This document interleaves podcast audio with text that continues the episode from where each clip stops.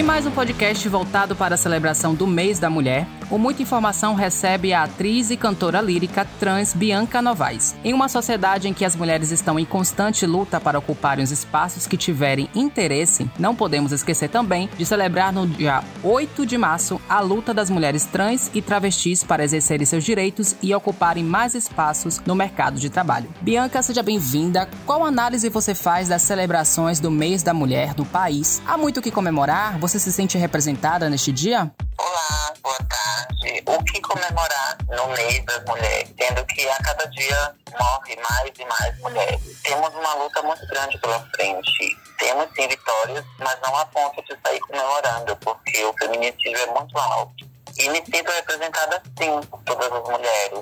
Apesar dos pesares, eu me sinto bem representada pela maioria das mulheres. A maioria que estão no poder, quanto na arte, as mulheres do dia a dia, né, que faz realmente a vida acontecer, me sinto representada. Você acabou de se formar em licenciatura em música. Como você vê o mercado? E para você, quais são os desafios hoje da mulher trans no Brasil? Sim, eu acabei de me formar em licenciatura em música pela Faculdade Música Carlos Gomes.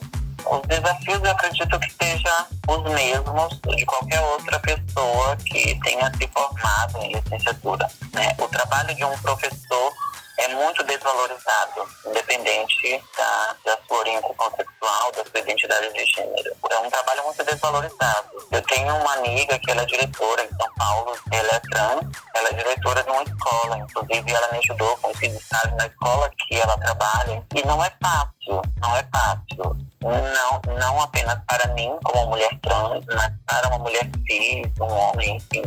É complicado, é melhor fazer a questão do, dos concursos públicos, que até então também são um pouco difíceis, né, por causa do governo que está no poder, esse governo de bosta. Essa dificuldade vai permanecer, só que tem que haver um pouco de perseverança. Para você, como poderia ser, ser facilitado, no caso, essa a questão dos professores, né, para que eles possam ser mais valorizados? O que é que falta? Primeiro, uma boa gestão, um bom salário e a educação de uma criança não vem só da escola, né? Ela tem que ir de casa. Então, eu acredito que os pais também têm uma parcela de culpa na falta de educação dos seus próprios filhos e na desvalorização da educação e do educador. A discussão de mais oportunidades para as pessoas trans no mercado de trabalho ainda está sendo muito debatida atualmente pela comunidade LGBTQI+. Por falta de oportunidades, mulheres trans acabam, em algumas vezes, né, encontrando na prostituição uma saída. Para você, o que falta para diminuir essa situação de marginalização que o preconceito da sociedade associa às trans e travestis e como ter mais oportunidade de trabalho? Eu acho que deveria acabar com esse preconceito de que a prostituição é coisa ruim. A prostituição não, não deve ser apenas a última escolha de uma trans. Ela tem que ser uma opção. Ela escolhe ser o que ela quiser, uma advogada, uma delegada, uma médica, ou ela escolhe ser puta. Mas, atualmente, nós, mulheres trans, somos jogadas apenas para a prostituição. O mercado de trabalho é muito difícil e, apesar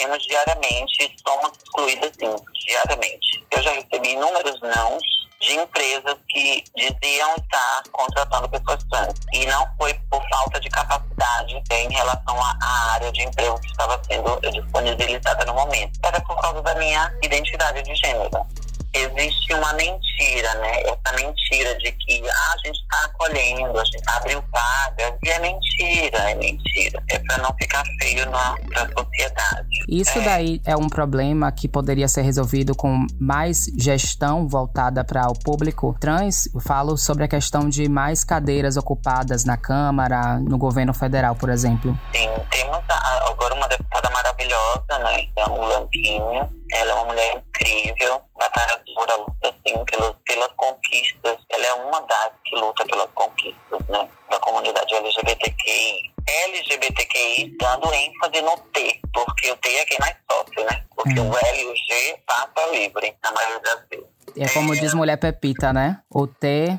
sofre tanto preconceito e quanto as outras siglas passam batido, como você é, falou. Até as outras siglas têm preconceito com o T. Nós T sofremos o dobro. Falta a união, essa união que eu falo é para ver uma análise mesmo sua sobre a questão de todas as mulheres em geral são unidas? Não, existem mulheres que lutam nas causas feministas e não apoiam as causas das mulheres trans.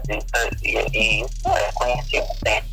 Vivemos num país que mais mata trans e travestis. De acordo com a Associação Nacional de Travestis e Transsexuais, em 2020 houve um crescimento de 90% do número de ocorrências registradas em comparação ao mesmo período de 2019. Por outro lado, não podemos esquecer que este mesmo país é um dos que mais consome pornografia trans. O que, que você pensa sobre isso, Bianca?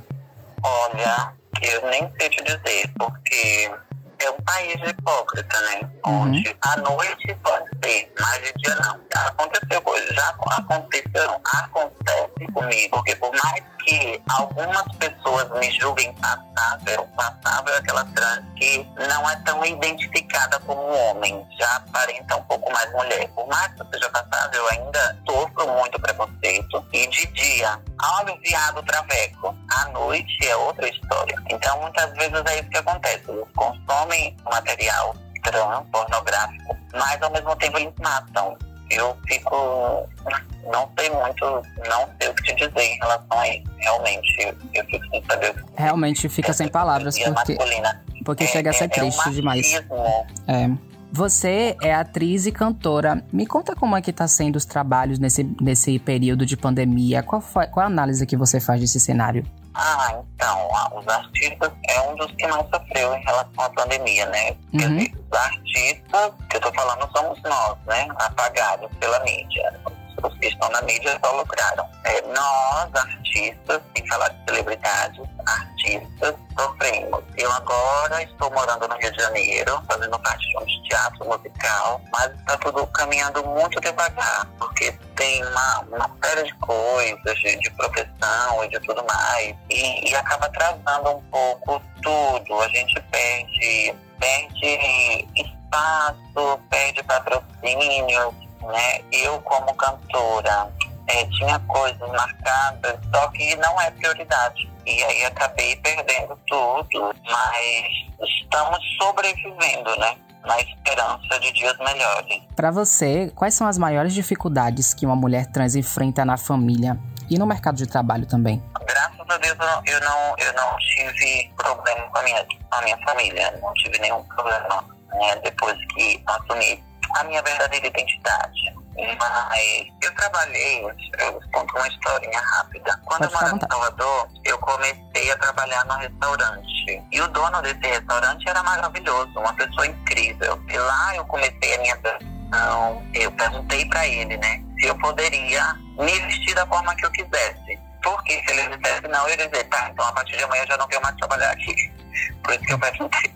Mas ele foi super maravilhoso. Ele disse, você pode se vestir do jeito que você quiser, você pode se maquiar até o dedo do pé. Eu não tenho nada a ver com isso. Desde que você chegue aqui e faça o seu trabalho. Isso foi maravilhoso. Comecei a trabalhar com ele, trabalhei durante cinco anos, ele sempre incrível. Daí chegou um sócio novo e começou a me chamar de ele, pronomes masculinos. E eu não aceitei. Conversei com ele, toda a situação que estava, tendo, que estava acontecendo, foi conversado, enfim, até que esse preconceito dessa pessoa que me chamava de ele na frente dos demais mas por trás ficava me olhando com outros amigos desejando, que vários amigos meus pegaram ele olhando meio excitado. São esses que, que consomem o produto à noite e durante o dia eles matam. Daí, depois que ele começou a me chamar, me tratar com pronomes masculinos, eu pedi demissão e saí. Então, é a mesma coisa, né? A, essa sociedade hipócrita. À noite eles consomem os produtos e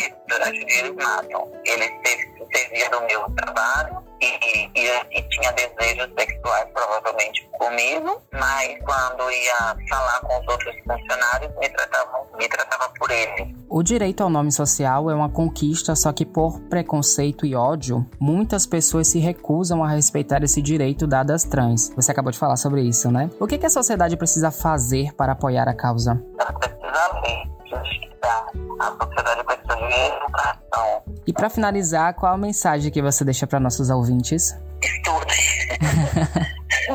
Estudem para não colocar outro Bolsonaro no poder. Sejam pessoas mais sensatas. Você não precisa me aceitar, você só precisa me respeitar. Eu não estou pedindo que você me aceite na sua casa. Eu só estou pedindo que você me respeite toda vez que me vê. Eu sou Dionis Araújo e esse foi o podcast do Muita Informação. Siga a gente nas nossas redes sociais e até o próximo podcast.